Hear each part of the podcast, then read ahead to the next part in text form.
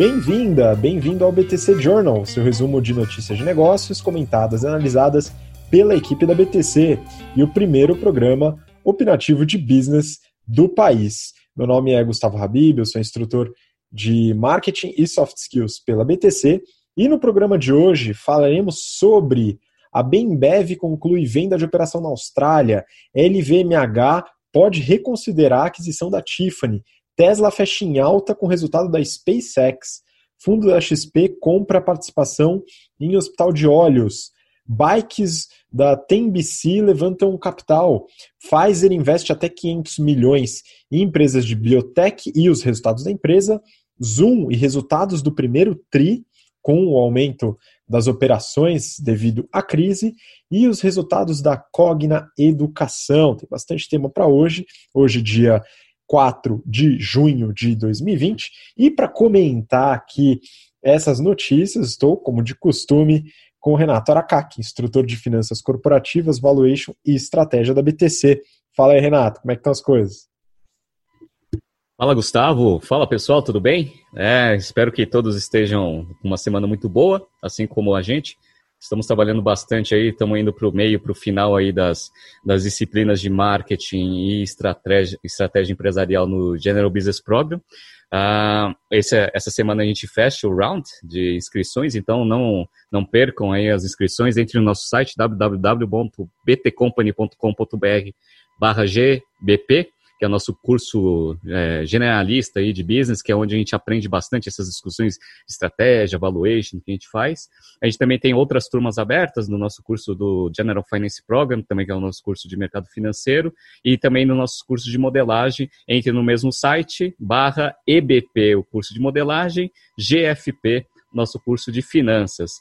E eu já queria assim, ah, né, eu, eu, eu mesmo fiquei decepcionado essa semana, porque eu falei na, no final da semana passada que eu queria fazer uma análise ali, um pouco sobre o crescimento do e-commerce para algumas marcas. E aí o que aconteceu? Eu dei uma olhada, né, nos resultados que as marcas divulgaram, só que elas não divulgaram os resultados, ou pelo menos a quantidade de dados que eu precisava, para conseguir fazer aquela análise de, de, de onde que vem esse crescimento e se ele é sustentável no longo prazo, se ele vem por crescimento orgânico, ou se ele vem por canibalização, ou se ele vem por elasticidade de preço. A gente viu, né, eu dei uma olhada lá, principalmente na, no grupo Soma, que ia abrir capital e não abriu até por causa da pandemia, mas já está divulgando seus resultados, isso é bom. A Inbrands ela não divulgou resultados do, do, do, primeiro trimestre e a Restock divulgou lá um plano ali de reestruturação porque o negócio está indo meio mal, né? Só que nesses três relatórios aí a gente não conseguiu ver muito fortemente o impacto. Eles divulgam o crescimento no e-commerce, mas não divulgam lá ticket médio, volume de clientes, etc.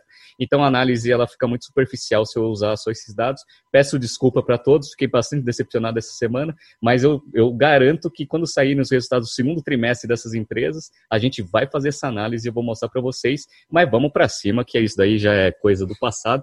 Tem notícia muito boa para a gente analisar essa semana. Vamos embora. Pois é, bastante notícia interessante. Aproveito para pedir para você que acompanha a gente pelo BTC Cast, em algum canal de podcast ou pelo YouTube, para acompanhar também nosso Instagram, InstaBTCompany. Todos os lançamentos de cursos, rounds é, e muito conteúdo exclusivo a gente divulga por lá também. Aproveite e siga. Bom, vamos começar, Renato. Primeira notícia, eu peguei aqui do Valor Econômico e o título é a Bembev conclui venda da operação na Austrália para o Açaí Group. Venda da unidade faz parte dos esforços empreendidos pela companhia para reduzir o seu nível de endividamento. A gente falou aqui sobre a Bembev, analisamos recentemente os resultados da Bembev e é importante sempre diferenciar a Bembev da Ambev, tá? Então você que está ouvindo aqui são empresas bem diferentes, com estratégias e resultados muito diferentes. E a Bembev estava com um problemão de endividamento, né, Renato? Essa é uma estratégia que a gente já tinha comentado, se eu não me engano, no ano passado, a operação tinha parado por precificação do ativo e depois ela voltou no meio da crise. O que, que você viu dessa notícia aí de interessante? Pois é, ele está dentro do tema que a gente fala sobre a, a, estratégia de portfólio e também linkado com a parte de alavancagem. Como a gente sabe, a Bimbev ela sacou lá aqueles 9 bilhões lá que tinha, ela e a Kraft Heinz, né? Pegaram dívida a roda aí no mercado porque eles não sabiam o que ia acontecer, bem lá ali no, no início da crise. obviamente ele já estava alavancado no passado, ficou ainda mais alavancado agora com esse, com esse novo endividamento, né? Perfeito. Então, isso daí pressionou mais ainda a companhia a tentar fazer o, acelerar esse processo de simplificação do portfólio, fazendo um pouco aí de venda aí de alguns ativos que podem é, ajudar na desalavancagem operacional do negócio. Esse daí a gente já tinha discutido, que eles estavam em negociação, a transação finalmente fechou, vai ajudar aí a, a IBMBev a dar uma aliviada ali na sua estrutura de capital para ver se ela consegue né, manter a sua estratégia de desalavancagem por longo prazo. A situação está um pouco mais difícil, mas né, é uma empresa que tem alguns ativos bem interessantes. Pode ter certeza que não vai ser o último ativo que eles vão vender aí nesse curto prazo. Pois é, Renato, é interessante, né? A gente fala da Bembev, é um dos exemplos que a gente traz na aula de marketing, que a gente fala sobre marcas e o valor das marcas dentro das operações. Né? A Bembev ela tem uma estrutura de dívida muito alta, ao mesmo tempo ela tem ativos intangíveis de valor é, interessante, podendo fazer movimentos de desinvestimento para poder dar uma estabilizada aí na sua parte financeira. Né? Então essa possibilidade existe né? É importante que a empresa tenha essa estrutura, né? mas ela passou aí por um momento de sufoco aí para explicar o endividamento para os seus investidores. Bom, vamos seguir para a próxima, né? daqui curtinhas no começo. É, você comentou das, das empresas de moda, né? análise que acabou ficando para o final, mas eu separei aqui, Renato, uma outra, é, um outro grupo que a gente já falou bastante. Né? O título, a reportagem também é do valor, e o título é o seguinte: LVMH pode reconsiderar a aquisição da Tiffany, diz jornal. Maravilha, né? jornal é muito bom. Membros do conselho do grupo de luxo teriam convocado reunião para rever acordo de 14,7 bilhões de dólares. Decisão seria mal recebida, diz UBS. Renato, aqui é mais um caso daquilo que você antecipou e a gente veio conversando, de que essa crise vai acionar muitos advogados ainda. Né? Esse caso eu imaginei que já estava bem fechadinho, mas parece que o pessoal está mandando uma bela de uma renegociação, hein? Pois é, a gente, ano passado, a gente contou um pouco da história, tanto da Tiffany quanto da, do grupo LVMH. A gente falou que eles fizeram uma primeira oferta de uns 14 bi, mais ou menos, e que ficava muito próximo ali do market cap, aí a coisa não ia sair. A gente antecipou naquele, naquele momento que eles iam aumentar a oferta aumentaram para 16 e pouco e aí fecharam o negócio. Perfeito. Só que a galera de M&A é muito esperta, né? Ela fecha o negócio, só que tem todo um período ali de pelo menos uns seis meses para você cumprir algumas regrinhas, para você conseguir depois ali no meio do ano você fechar de fato o acordo. E foi mais ou menos o que eles definiram como estrutura ali da operação. Eles fizeram lá um shake hands ali no final do ano passado, só que o fechamento do negócio, a aprovação do, né, nos conselhos administrativos ia ser agora nesse meio do ano. Aí o que aconteceu nesse meio tempo, né? Veio a pandemia e principalmente, se vocês bem lembram da nossa análise, a gente viu que para a LVMH era bom por dois, por dois fatores, né? Primeiro, diversificação de produto, né? Eles iam ampliar ali a parte de joalheria com a Tiffany dentro do portfólio, que seria ótimo, e também entrar muito forte no mercado norte-americano que era também uma diversificação geográfica que seria muito importante ali para o grupo LVMH. Eles tinham uma presença muito forte na Ásia, na Europa, mas nos Estados Unidos ainda pouco né, de penetração dentro desse segmento. Então fazia sentido estrategicamente. O problema é que, além da pandemia, ainda a gente está vendo como está o caos lá nos Estados Unidos por causa do, das manifestações. Então tudo isso traz uma uma percepção de futuro para o mercado norte-americano meio ruim, né? índices de, de, desemprego altíssimos, etc. Então o pessoal está vendo que aquela perna da diversificação geográfica talvez ela não, não se encaixe tão bem, ou seja, o valuation que tinha sido feito lá atrás não deveria ser o mesmo valuation que a gente vai efetivamente fechar a operação. Então, eu acho que faz sentido. Né? Então, não tem mais aquelas, é, aquelas alavancas estratégicas que foram né, consolidadas no, no, no, momento da operação. É, e o valor também precisa ser revisto. Então, acho que é aquele negócio, né? Se o advogado ele fez o trabalho bem feito, né? E o assessor de M&A também, é, eles ganharam um respiro aí, eles podem dar para trás. Eu, se fosse eles, né? Dado que essa situação que existe, eu acho que talvez faça um pouco de sentido. Apesar que, agora falando só simplesmente sobre mercado financeiro, o valor de todos os ativos do mundo eles estão altíssimos. Então, o mercado financeiro como um todo está muito comprador, sem, sem muito motivo, né? Porque não tem nenhum, não mudou nada, né? Da situação do, de um mês para trás para agora. Então, assim, talvez ainda né, o valor de mercado fechado ainda seja baixo, porque o valor da ativo é, valorizou também, né, nesse meio tempo. Mas, assim, em termos operacionais, é melhor não ter uma batata quente na mão. E se o grupo for precisar de dinheiro, economiza esses 16 bi, que talvez faça muito mais sentido do que fechar a operação. Pois é, Renato, a gente vai acompanhar esse caso, né? Porque é interessante, é mais uma possibilidade de quebra de contrato, né? E isso possivelmente não terminou aqui. Né? A gente vai ter esse acompanhamento. É muito bom que você tenha pontuado essa questão dos mercados comprados, né? Isso é, é difícil a gente encontrar uma explicação para isso. Né? A gente está numa crise, provavelmente que vai se alongar por bastante tempo. Né? A própria é, a, a, o próprio é, lockdown em muitos lugares e a quarentena que está acontecendo também diminuem um pouco a expectativa, mas os mercados são muito comprados. Recentemente, eu acompanhei alguns dados aí de, de aumento de investidores nacionais, principalmente pessoa física, na, na B3, né, aqui, mesmo com a fuga de investidores estrangeiros que aconteceu nesses últimos meses. Mas é interessante. Agora, falando de irracionalidade, eu quero o seu comentário nessa próxima notícia, que eu acho que é até mais estranho, tá? É do valor também. O título é Tesla fecha em alta em Nova York após lançamento bem sucedido de foguete da SpaceX. No sábado, a empresa de tecnologia aeroespacial de Elon Musk se tornou a primeira companhia a enviar astronautas ao espaço, dando início à corrida espacial privada né, privada em termos, né? A gente pode até colocar umas aspas aí, mas tudo bem. De qualquer forma, Renato, a minha pergunta para você é a seguinte: o que tem a ver a SpaceX com a Tesla, hein? Pois é, cara, é esse, esse tipo de coisa que acontece no mercado que eu acho que é uma, uma coisa muito engraçada, né? Então vai lá a SpaceX, beleza, né? Mandou lá, fazia muito tempo, né, que os Estados Unidos não conseguiam fazer isso, televisionaram, né? Tentaram duas vezes, não conseguiram, beleza, aconteceu, né?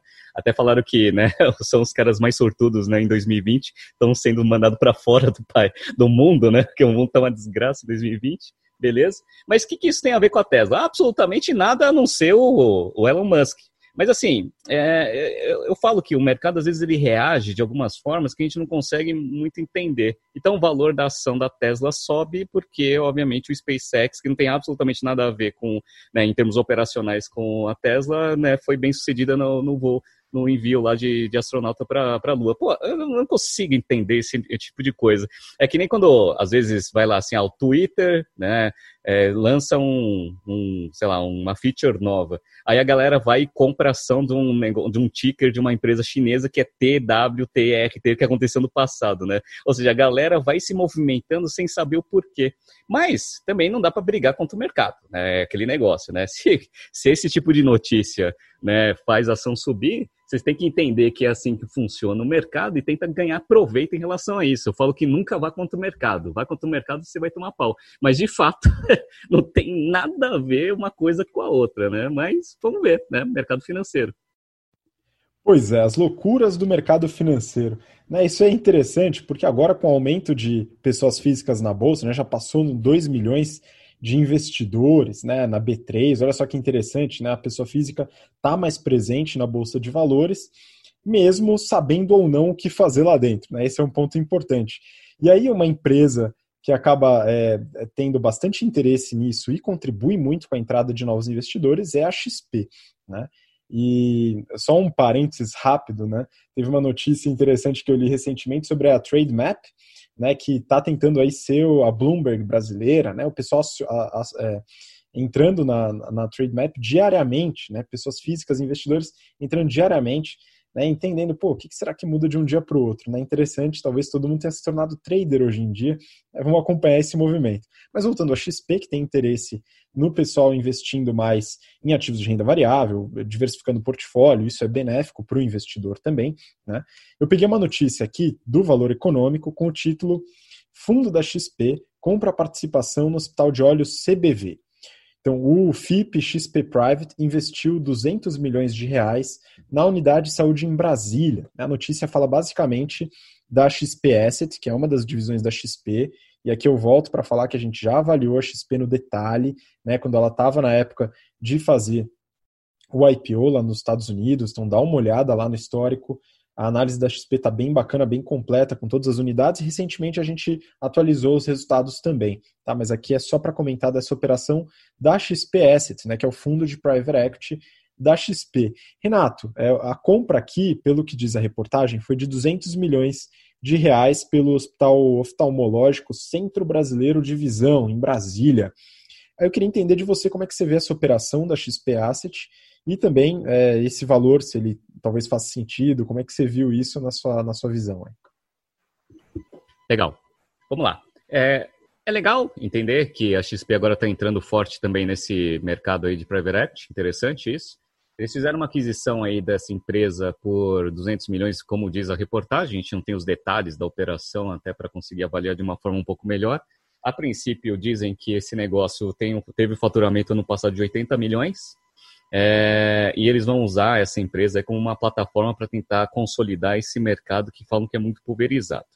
Esse tipo de operação não é, é, nova dentro do mercado. Então, a gente já viu vários casos aí, em vários segmentos diferentes, onde o Private Equity ele vê um mercado pulverizado, aí ele começa a comprar várias empresas, cria uma hold, né? Aí todo mundo que é comprado fica com um pedacinho dessa hold para depois eles tentarem abrir capital. Como o mercado está comprador, eventualmente essa estratégia pode estar certa.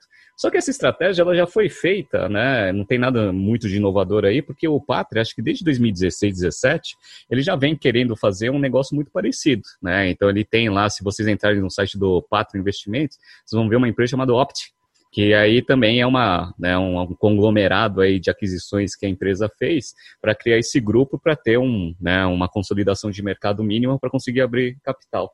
Como ele ainda não abriu capital, né, não sei se existe aí alguma, algum impedimento ou, ou seja muito difícil de convencer os, os investidores que esse negócio faça sentido não faz. Porque, a princípio, é, pelo que a gente sabe, esse negócio já tem um faturamento maior de um bilhão, mais do que um bilhão.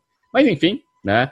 É, é o, a XP também com essa mesma tese, né, entrando nesse mercado, ou seja, vão, ter, vão ser teses concorrentes de dois Privatex, o Patria e a XP, vamos ver quem tem mais bala na agulha aí para comprar mais rápido, juntar tudo e tentar abrir capital desse negócio. Tem que aproveitar, né, dadas as duas últimas notícias que a gente falou, o mercado financeiro aí, né, tá, tá meio comprador aí, sem fazer muita conta, né, então aproveita agora que, meu, abrir capital, eu, eu achava que não ia ter abertura de capital esse ano, até por causa de todo, né, a pandemia, etc.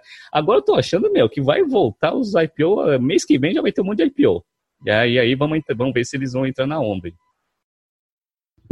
Pois é, eu tendo a ser um pouco cético em relação a esses valores de mercado aí, mas, como eu tinha falado no episódio que a gente falou da Pets, né, se ela tomar a decisão aí do IPO, eu vou analisar com bastante carinho, que o mercado pet me interessa bastante. De qualquer forma, é interessante analisar esses movimentos de private equity. Né, a gente fala sobre isso também bastante no GFP, nosso curso de mercado financeiro. Para quem tem interesse, dá uma olhada lá no site. Acho que vale a pena é, se aprofundar para quem tem interesse. De qualquer forma, voltando a falar dos bancos, né, a XP é, aí eu lembrei do Itaú, né, coincidentemente ou não, né, acho que tem alguma coisa a ver aí, talvez 49,5% a ver, mas é, tem um ponto aqui, Renato, uma reportagem que me chamou bastante a atenção, do Brasil Journal. O título é As bikes ainda pulsam. TemBC levanta 47 milhões de dólares. Aqui a gente está falando da startup que opera aquelas bikes do Itaú. Né? Para quem é de São Paulo, vê aquelas bikes o tempo inteiro, ouvia, né? pelo menos, mas deve voltar a ver, esperamos, né? as bikes do Itaú. É operado por essa startup e ela acabou de receber mais capital né, numa, no investimento de Series B, né, então foi aí um valor bem relevante, né, e quem entrou aí para liderar foi a Valor Capital, a Redpoint e Ventures, e também participaram aí a Joá Investimentos, que é do Luciano Huck, o IFC e o braço financeiro do Banco Mundial. Renato, a gente já falou bastante desses modelos de é, mobilidade urbana. A gente falou bastante da Grow, das empresas de patinete, de bicicleta também, claro, das empresas de mobilidade de Uber e outras do segmento. Tá? Agora, no caso das bikes, né, tem alguns pontos interessantes aqui desse modelo que compete com aquele que a gente chama de dockless. Eu queria entender sua visão nesse modelo. Como que você vê esse futuro aí do mercado de, de bikes compartilhadas? É, essa, essa pergunta é uma pergunta muito difícil né, de, de responder, porque existem alguns visionários que dizem que no novo normal o pessoal vai querer evitar bastante aglomeração, principalmente nesse início, e aí vai fazer bastante uso aí da, das bicicletas e das patine, dos patinetes elétricos como meio de transporte até para evitar a aglomeração. Hum, é, essa é um, um, uma visão.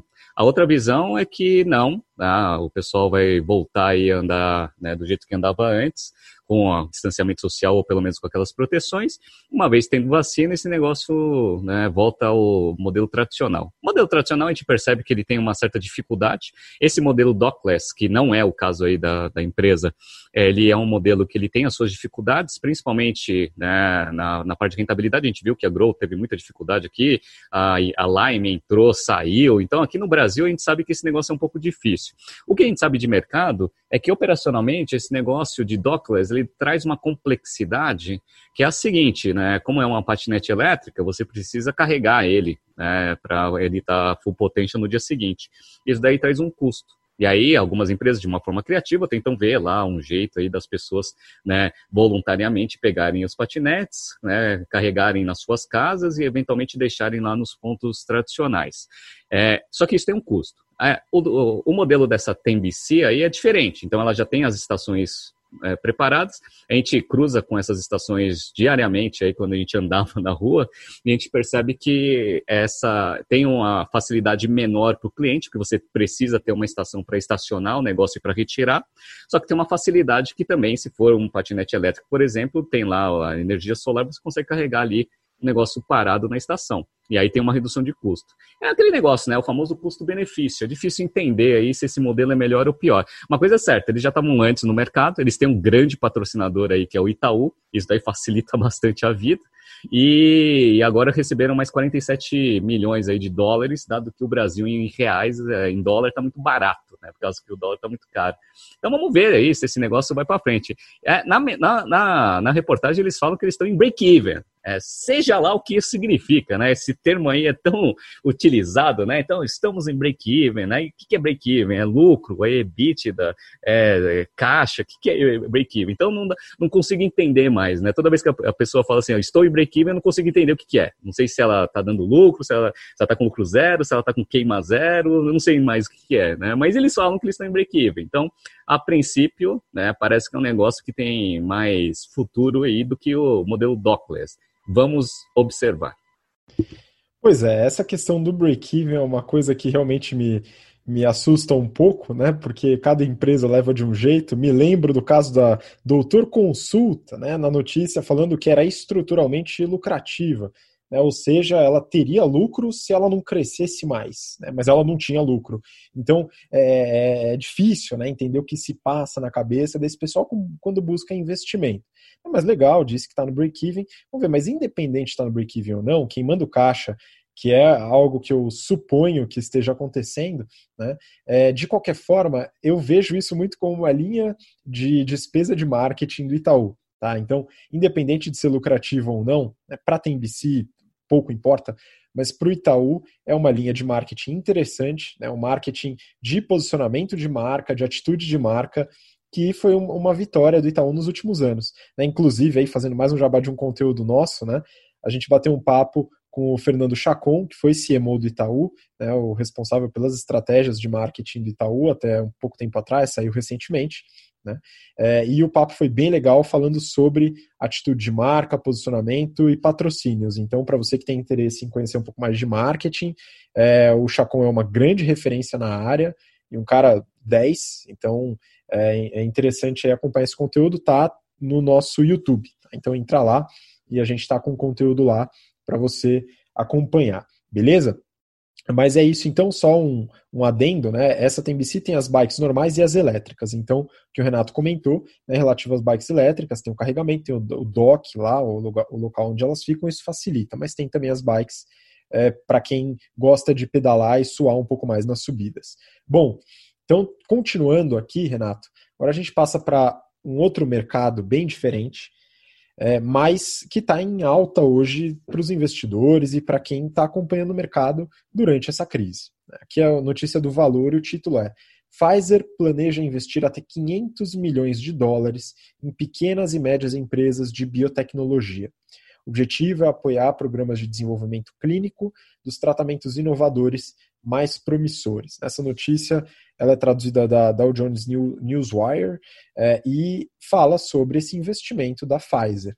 E aí, Renato, falando sobre a Pfizer, né, acredito que você deve ter comentado em alguma aula recente sobre um caso bem semelhante a esse, mas eu acho que você deu uma boa analisada nos resultados da Pfizer. Eu queria que você compartilhasse com o pessoal também. Perfeito. Não, eu, eu, eu, falo, né? O pessoal parece que combina, né? A gente combina com o mercado. Semana passada a gente fez o caso lá da análise de portfólio da Vale, aí saiu a notícia da Vale. Aí a gente, essa semana, a gente começou a fazer um caso que chama Pfizer, né? só que não é a Pfizer, né? A gente mistura os nomes ali para não dar o nome da empresa, é, sobre biotecnologia. E aí vem essa semana uma notícia sobre a Pfizer fazendo investimento é, em biotecnologia. A Pfizer, basicamente, ela está mudando bastante, não está mudando, né? ela está reforçando a estratégia que ela tem de investimento nessa nova tendência de biotecnologia, que não é tão nova assim, mas é, vem investindo fortemente nesse tipo de desenvolvimento é, de produto que ele precisa ter, até por causa dos custos, etc., são tendências de mercado. Então, essa, essa notícia ela tem a ver, obviamente, com o nosso curso, né, com o curso de estratégia que a gente vem fazendo, mas ele também tem um pouco a ver com a própria estratégia do negócio. Só para vocês terem uma ideia, todos aqueles produtos que eles né, desenvolveram e que já perderam a patente, eles colocam tudo numa unidade de negócio que eles chamam de Upjohn, que era uma marca que eles tinham, que eles re revisitaram isso para colocar esses produtos lá. E aí eles têm os produtos de biopharma, né, que são os produtos vindo aí de toda a parte de biotecnologia, etc. E aí tem o consumer health ali que eles estão até tentando se livrar. Em 2018, a Biopharma representava 70% da receita do negócio. Né? E o Upjohn, 23,3%. O Viagra, por exemplo, está nesse Upjohn aí. Ano passado, como que é a tendência, né? Já foi para 76% a representatividade de receita da Pfizer dos biopharma. Então, isso justifica bastante a, a Pfizer fazer esses investimentos ainda maiores, só que agora não fazendo investimentos em grandes empresas. O que a notícia diz é que eles criaram lá um fundo ali de uns 500 milhões de dólares para fazer investimentos em empresas de nicho, que estão com linhas de pesquisas avançadas em tecnologia dentro ali das, das vertentes que eles têm né, de, de empresa, que é a parte de oncologia, etc., é, para conseguir desenvolver novos produtos. Então, isso daí é bem interessante. Inclusive, saiu a semana passada, uma, semana retrasada, na verdade, uma parceria da Pfizer com uma outra empresa de biotecnologia, chama BioNTech, para desenvolvimento de vacina para o Covid. Né? Então, a Pfizer ela já está bem avançada aí nessa parte de investimentos em biotecnologia. E isso daí é importante porque até para justificar os financials dela. Por quê? A Pfizer ela vem com uma queda de receita nos últimos dois anos. Então, em 2018 ela teve uma receita total de 53 bilhões e 600. E aí, ano passado, 2019, isso daí já caiu para 51,8. E esse trimestre, esse trimestre também foi pior em relação a 2019. Teve uma queda de 7% na receita total, foi para 12 bilhões de dólares. A margem bruta caiu também, então a margem bruta caiu de, ó como que a margem bruta é alta, né? 81% para 80, ó, margem bruta, né?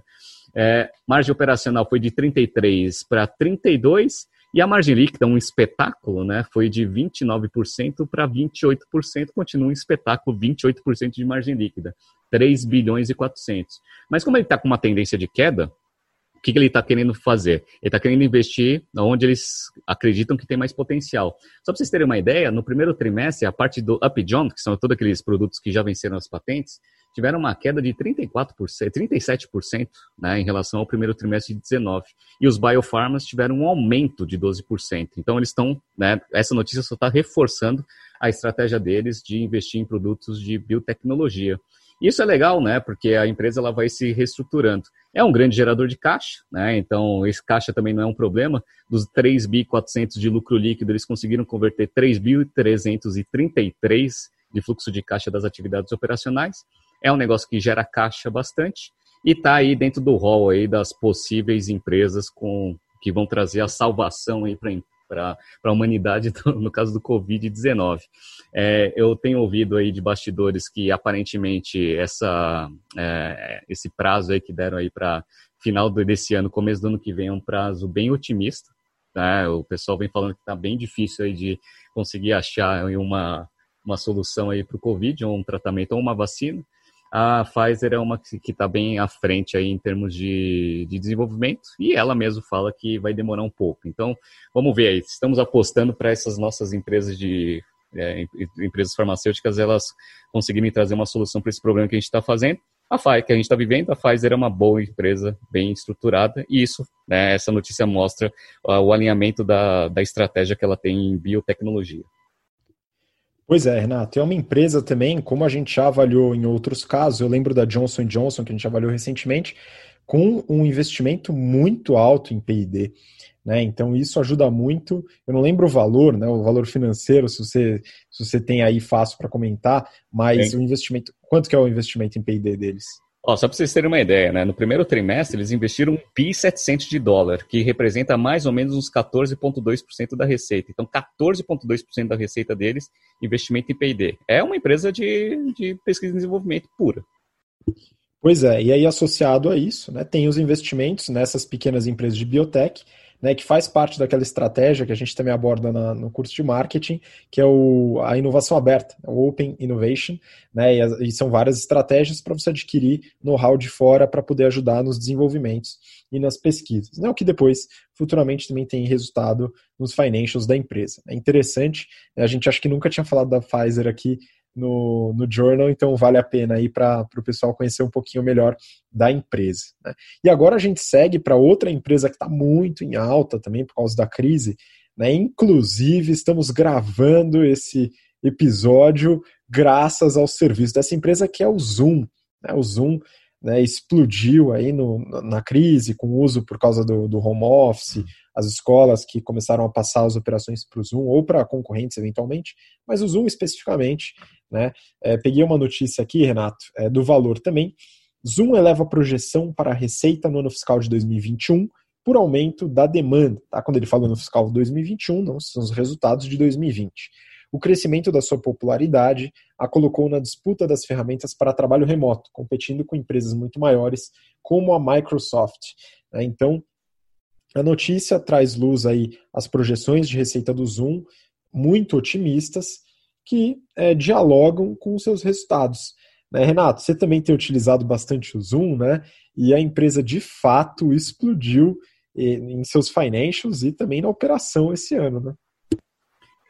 Pois é, e ela está de parabéns, porque assim, vou pegar, vou dar o meu relato como usuário. É, a gente já na BTC desde 2015 a gente vem buscando uma ferramenta que seria boa para a gente conseguir fazer essas aulas virtuais. Ou seja, já é um projeto que a gente estava mais ou menos aí uns 3, 4 anos. Perfeito. A gente testou um monte e assim nenhuma tinha é, essas funcionalidades e essa facilidade que o Zoom trouxe para o mercado. Então assim é, como cliente, é, de fato a, a, ferramenta ela é muito melhor, assim, em termos de usabilidade, facilidade, até para você adquirir o negócio. Eu lembro que a gente demorou para caramba lá, estava numa negociação com o Ebex, né, da, da Cisco. Puta complicação do caramba, né? Aí restrição de número de usuários, não podia testar, um monte de coisa. Aí ainda tinha que pagar uma fortuna, né? Então, assim, é, o Zoom, ele veio não só por causa da ferramenta, porque a ferramenta é boa mesmo, mas assim, eu sei que em termos de tecnologia, nenhuma das concorrentes vai ser, vai sentir tanta dificuldade de conseguir fazer um negócio parecido ou até melhor, né? Mas assim, em termos de usabilidade e até facilidade comercial, pô, o Zoom tá de parabéns e é por isso que os resultados estão bem, viu? Pois é, Renato, tem um ponto muito importante no marketing que inclusive o Chacon comenta na entrevista que eu falei agora há pouco, que é a experiência do usuário, né? É, é, design de serviços que ele chama no caso, ou user experience. Então, esse desenvolvimento, a facilidade de uso e as features, né, as, as capabilidades aí da, da plataforma para cada uso ajudam bastante. É, tem um caso interessante, eu não lembro onde eu li isso, né, mas enfim, o Skype né, o Skype é, da Microsoft, né, e ele virou até verbo, né, Renato? É, vamos fazer um Skype. É, é, parece a Gillette, né, que ninguém usa lâmina de barbear, usa Gillette, independente de ser da BIC. Mas a Skype virou um, um, um verbo De qualquer forma, hoje as pessoas vão fazer o Skype, vamos por onde? Pelo Zoom. Pô, maravilha, né? Para o Skype é uma bela, uma marretada, né? Mas para o Zoom é muito bom. De qualquer forma, né? Eu dei uma olhada nos financials, vou compartilhar aqui com o pessoal, né? Porque é, você falou até né, do teste que, que a gente chegou a fazer com Ebex, Cisco, né? E é interessante porque o Zoom foi fundado em 2011 por um ex-VP da Cisco Ebex, da empresa. Depois recebeu investimento de outros ex-funcionários da, da Cisco. É, o pessoal hoje deve estar um pouco chateado com isso. De qualquer forma, é, o nome era SASBIA, em 2012 mudou para Zoom, e o primeiro cliente foi a Universidade de Stanford. Eles deram a oportunidade aí para o Zoom começar a operar. Em 2015, o Zoom fez algumas parcerias estratégicas com Slack, o próprio Skype e a Salesforce, por exemplo. E aí, em 2019, fez o IPO na Nasdaq. O preço no IPO, né, ela foi precificada a 36 dólares. Hoje, eu vi hoje, estava 219, só para ter uma noção aí da diferença. Né? É, e esse ano, né, claro, teve toda a crise, todo mundo indo para home office, o Zoom teve um crescimento muito forte que a gente vai ver como que se verificou nos financials, e é, rolou um problema, né? Teve um problema recentemente de vazamento de dados, então cuidados com dados de clientes e alunos, enfim, para escolas, etc., tem que ser tomado ainda de qualquer forma, porque o crescimento veio, veio um monte de gente e a Zoom não estava ainda operacionalmente pronta para receber toda essa galera, né? Mas enfim, vamos lá, né? Falar um pouquinho dos financials. Uh, eu peguei o resultado, Renato, do primeiro TRI, que acaba, não sei por que motivo, 30 de abril. Tá? É diferente dos outros, que acaba em março. O primeiro TRI deles é em 30 de abril. E a receita foi de 328 milhões de dólares. Tá? Só para você ter uma noção, né? cresceu 170% em relação ao primeiro TRI de 19. Né? Isso não foi porque a empresa tem um crescimento exponencial, foi basicamente por causa da pandemia. Né? É, de qualquer forma, foi um crescimento muito forte. E a margem bruta alta, 68%, né? Teve um lucro bruto de 224 milhões, 224,5 quase, contra 98 milhões do primeiro TRI de 19. É, reduziu um pouco a, a, margem porque a operação é, teve uma demanda muito alta, né? aumentou um pouco os custos da operação por causa dessa mudança repentina. Você falou de, de pesquisa e desenvolvimento da Pfizer, né? Eles têm uma linha de pesquisa e desenvolvimento também, e hoje está em 8% da receita, o que é bem interessante. Né? Marketing, 121,5 milhões de dólares nesse primeiro TRI, é, gastos em marketing, né? isso dá quase 40% da receita, é, mas o aumento foi proporcionalmente menor do que, do que o aumento de receita nesse, nesse intervalo. E o lucro operacional, o famoso EBIT, foi de 23,385 milhões, tá? 23 milhões e alguma coisa. Isso dá uma margem operacional de 7%. Você pode pensar, pô, é baixa, mas é sustentável. Né? O lucro líquido foi um pouquinho maior, foi de 27 milhões contra 2,2 milhões em 2019. Né? Então aqui eu queria dar o highlight, né, que apesar de lucrar 2,2 milhões em 2019, já dava lucro. Olha só, é uma aula para as startups que acham que tem que dominar o mundo antes de começar a dar lucro. Uber, fica o recado, tá? Então, em 2019, a Zoom já dava lucro positivo com uma receita de trimestre 120 milhões. Olha só que beleza, é uma aula aí para as startups, muito bom. É, e aí, Renato, indo para um ponto que você gosta muito, né, que é a estrutura financeira e endividamento.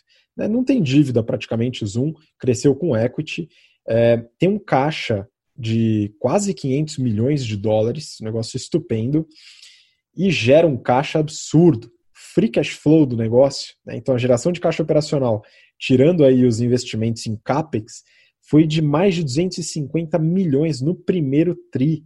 250 milhões para uma receita de 328. É muito caixa gerado, Renato. Você sabe de onde vem esse caixa, né? Pois é, existem algumas facilidades né, nesse modelo de SaaS, que é primeiro o custo de fica ali né, para o cliente por, por uso, então isso daí é interessante. Então, conforme vai aumentando o volume, ele vai aumentando o custo, até por isso que teve quase 10 pontos percentuais aí de queda de margem bruta. Mas beleza, isso daí é ótimo né, para eles, né? Então você não tem uma, uma estrutura fixa, e eles trabalham com modelo de assinatura, cara. O modelo de assinatura deles é fantástico, porque se você consegue fazer o anual que dá um desconto, você já paga um ano inteiro para os caras e aí você recebe muito antecipado. Então esse cara tem um ciclo de conversão de caixa invertido muito forte. Consequentemente, você tem uma geração de caixa absurda, que é o que você analisou. É fantástico esse modelo. É muito legal, é uma empresa realmente muito interessante do ponto de vista financeiro. Né? Tem alguns problemas que a gente vai citar daqui a pouco. Só para terminar essa parte, né, eu gosto de falar da, do preço da ação né, e do valor de mercado. Então, hoje a ação está em torno, a última vez que eu vi, em torno de 219 dólares, e o market cap, Renato, valor de mercado 62 bi de dólares. 62 bi de dólares. É uma empresa que está com valor de mercado espetacular, né? mas para umas finanças aí, uma receita e um lucro bem pequenininho se comparado. Né? Beleza, gera caixa, legal, mas é uma diferença muito forte. Né? E eu queria que você emendasse o comentário aí dessa do market cap, falando do problema que ela enfrenta é, estratégico. Bora. É, é aquele negócio. Se, se, se, a gente já achava que aquelas empresas que queimavam caixa e não davam lucro né? Já estamos com uma precificação alta. Imagina uma que dá lucro e gera caixa, né? Então esse negócio vai ficar absurdamente amplificado. Então, assim, o negócio 65 bilhões de, de dólares, multiplica isso por 5 e pouquinho aí para você ver em reais, vale mais que quase um monte de empresa gigantesca que tem na nossa bolsa de valores. Mas enfim, tá? Esse daí é uma análise que a gente não vai fazer porque a gente não entende, tá? Mas uma coisa que é importante para o Zoom é utilizar bastante essa geração de caixa até para conseguir criar algumas barreiras competitivas. E essas barreiras competitivas é, é, importante que ela tenha, porque quem que vai entrar e quem que é concorrente efetivo desse, desse segmento, né? São as empresas de tecnologia. Tem a própria Cisco, que a gente falou, né? Que até o, o executivo que fundou o negócio veio da, da Cisco. Só que também tem Microsoft, que é uma empresa que eu particularmente adoro muito e tem um portfólio extenso, e ela é muito focada nessa parte de serviço B2B. Então ela não vai deixar o Zoom ficar sendo a ferramenta principal né, de videoconferência de B2B, não vai deixar, né? Tem o Facebook, que já está fazendo vários investimentos para conseguir pegar também essa parte de né, é, conferência B2C, né, que é ou você, né, é C2C, né, na verdade, essas são pessoas tentando se, se conectar. Então ele está ali, né, no meio, e tem o Google, obviamente, né, que a gente até usa também o Google Meets. Ou seja, só tem gente gigante, né, Google, Face, Microsoft, Cisco, etc. Então, assim, ela precisa criar algumas barreiras competitivas para conseguir segurar esse, essa, esse, essa competição muito forte dentro desses concorrentes. Uma das coisas é essa usabilidade que você falou, que é o user experience, assim, disparado de todas que a gente analisou, é a que tem a melhor é, usabilidade. A nossa transição dos nossos alunos, dos nossos cursos para Zoom foi feita em uma semana. A gente teve, obviamente, o, o, o tempo ali do learning curve de adaptação, mas ele foi muito rápido, porque a ferramenta é muito intuitiva e isso daí facilita bastante. Então, uma das barreiras é o sweet cost, que a gente gosta de falar, né? O custo de mudança. E o custo de mudança, ele não é só técnico, ele também vem dessa parte de usabilidade. E se eles conseguirem aperfeiçoar ainda mais esse negócio, continuando investindo em segurança e na parte de P&D, eu acho que são as grandes barreiras competitivas, porque assim, se for pensar em portfólio, tá ferrado, né? Tá, e de caixa também, apesar de ter um caixa forte, mas assim, tá brigando com Microsoft, Google, Facebook, são empresas que são gigantes e que têm caixa absurdo. O bom é que ela é focada, então ela está focada numa, numa ferramenta. O que, que seria uma boa estratégia para ela, né? Se for para pensar que caixa é uma coisa importante, é aproveitar que esse mercado aí está comprador no valor da ação, usar um pouco de equity para fazer algumas aquisições e entrar numa, numa estratégia de diversificação. Continua investindo bastante parte do caixa que tem na parte de P&D para continuar esse, esse custo de mudança e também vai tentando dar uma diversificada ali na parte de precificação, porque em termos de portfólio, ela está bem atrás ali dos principais concorrentes, mas fez um belo de um trabalho. Isso daí também é uma estratégia que a gente né, explica ali nas nossas aulas de estratégia, que eu chamo de inovação disruptiva, mas essa a gente não combinou com o mercado, uh, essa aula ainda vai ser daqui duas semanas. Muito bom. Não, mas é uma empresa muito interessante, vale a pena trazer os resultados depois de toda essa subida que eles tiveram esse, esse trimestre. Muito legal.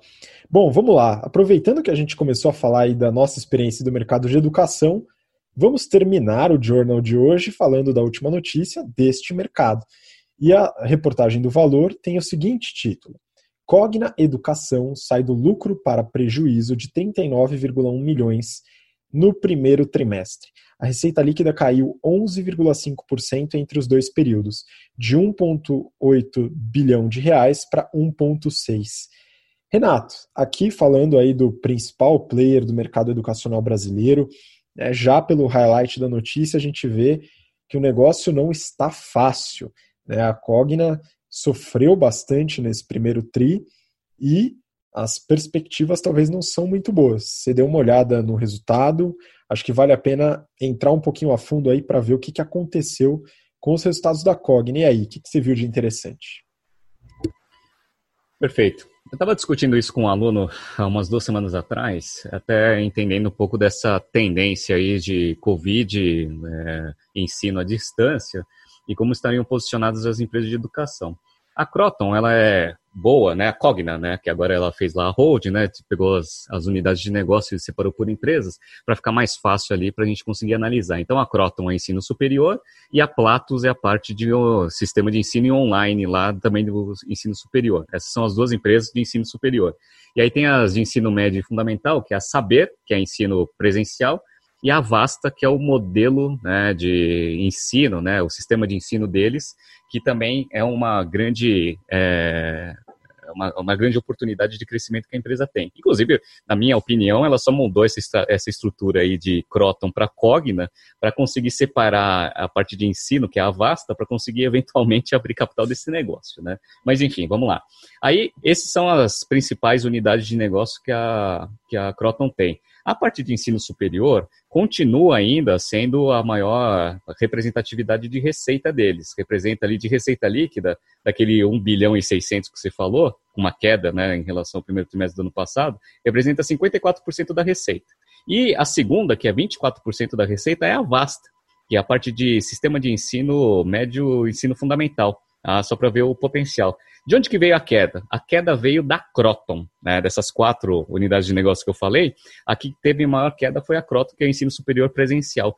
23% de queda de receita. E o EBITDA caiu quase 50%, né? Muito ativo fixo, né? Então você diminui o volume de alunos, consequentemente seu EBITDA, é, seu, você tem muito custo fixo, né? Seu, seu EBITDA cai. A parte da Platos até teve um crescimento, até por causa do online, né? Um crescimento de 16%. A Vasta teve um crescimento de 24%, isso foi ótimo. E a parte da Saber teve um crescimento de 7%. É, em termos de EBITDA, todo mundo achava que também a Saber, dado que é um ensino fundamental e médio presencial, teria uma queda de EBITDA, mas não teve, teve um crescimento de 43%. Por quê? Porque eles estavam fazendo toda a parte de reestruturação dessa unidade de negócio. Então, deu certo essa reestruturação e foi demonstrado isso nos financials. Então, quem foi o grande ofensor ali do resultado da Cogna nesse primeiro trimestre foi o ensino superior presencial, né, que é a parte da Croton propriamente dita. E aí, obviamente, isso daí deteriorou bastante os resultados da empresa. Então, margem bruta caiu de 63% para 60%, margem EBITDA, que era fantástica também, caiu bastante, e a margem líquida, como a gente viu, foi do positivo para o negativo. Foi uma margem de 13,6 positivo para menos 2,3. É, onde que está né, o, o, o, efeito aí do Covid e dessa tendência aí nos financials do negócio? Quando a gente olha a base de alunos da Cogna, a base de alunos do primeiro trimestre de 19 para agora aumentou. Foi de 916 alunos, 916 é, mil alunos para é, milhões de alunos, né? Para 921, ou seja, teve um crescimento. Mas onde que veio esse crescimento? Esse crescimento veio do EAD. É, no EAD, ele teve um crescimento de 12,4% da sua base e teve uma redução do seu ensino é, presencial em 16,2%. E aí compensou? Não compensou. Por quê? Porque aquela análise que eu queria fazer né, para o mundo de moda, eu consigo ver aqui na, na, na Cogna. O ticket médio do aluno para é, ensino online, ele é muito menor do que para ensino presencial. Olha o ticket médio aqui do EAD do primeiro trimestre para para a Cogna foi 265 mensal, contra 692 é, do presencial. Então, a diferença de ticket médio assim, é muito alta. Então, isso que traz um pouco da, da, da, da, diferença né, de rentabilidade. O número de alunos até aumentou, mas a rentabilidade, ou pelo menos a receita trazida por cada aluno, diminuiu. E é engraçado porque isso eu estou falando de alunos pagantes. Por quê? Porque tem alunos pagantes, alunos fiéis e alunos PEP, né, que eles chamam. Vamos pegar o FIES aqui. Uma coisa que eu achei muito engraçada aqui desse resultado foi o seguinte: alunos pagantes, ou seja, eu, por, exemplo, pessoa física que vou lá e quero fazer um curso na, curso na. Meu ticket médio é 692, perfeito. Um aluno FIES é 500, é 1.522, é mais do que o dobro. É engraçado isso, né? Porque, a princípio, né, por ser um programa governamental, ele deveria ter um poder de barganha muito forte em relação às, às universidades para conseguir baixar esse custo, né? Ou seja, eu não sei se é o mesmo aluno, porque está tudo mesmo, dentro do mesmo bolo. Mas quando a gente olha aqui, aluno pagante, 692, contra aluno FIES 1522, tem alguma coisa de errado, né? Então, a gente vê aí que existe alguma dissonância ali né? na, parte do ticket, né? O governo né, deveria ter um poder de baganha maior ali para negociar com os clientes que pagam individualmente, né? Mas quando a gente vê o poder de barganha é inverso, né? Você tem um volume maior e você paga mais, né? Não dá para entender um negócio desse. Eu queria fazer um jabá, Renato, do nosso programa de treinamento personalizado in company que a gente faz é, de negociação. A gente já tem alguns clientes, né, o pessoal gosta bastante desse treinamento, ajuda a desenvolver poder de barganha. Então, o governo federal, é, a gente está, não sei se a gente está disponível, teria que pensar um pouco, mas tudo bem, o programa está lá. Pois é, cara, é, esse tipo de coisa. E o pior é que eu já trabalhei com o mercado de oil and gas. É, então a gente, né, esse mercado é todo, obviamente, comprado pela Petrobras. E lá na Petrobras, a gente tinha também essa, esses relatos, né? E a gente pega também alguns dados e consegue ver, né? Que assim, quando você vende para uma empresa privada é X. Aí quando você vende para a Petrobras, que na verdade está comprando um volume gigantesco, o, o poder de barganha dela é maior, deveria ser menor, né? O valor, mas não é, né? O valor é maior. Então é meio estranho esse tipo de, de coisa. Mas enfim, né? Voltando aqui para a análise, é só uma curiosidade que que você consegue enxergar ali nos resultados da Cogna. Uma coisa que afetou bastante, né? Então teve essa migração, né, do presencial para o online, mas o online tem um ticket médio menor, obviamente o resultado foi pior.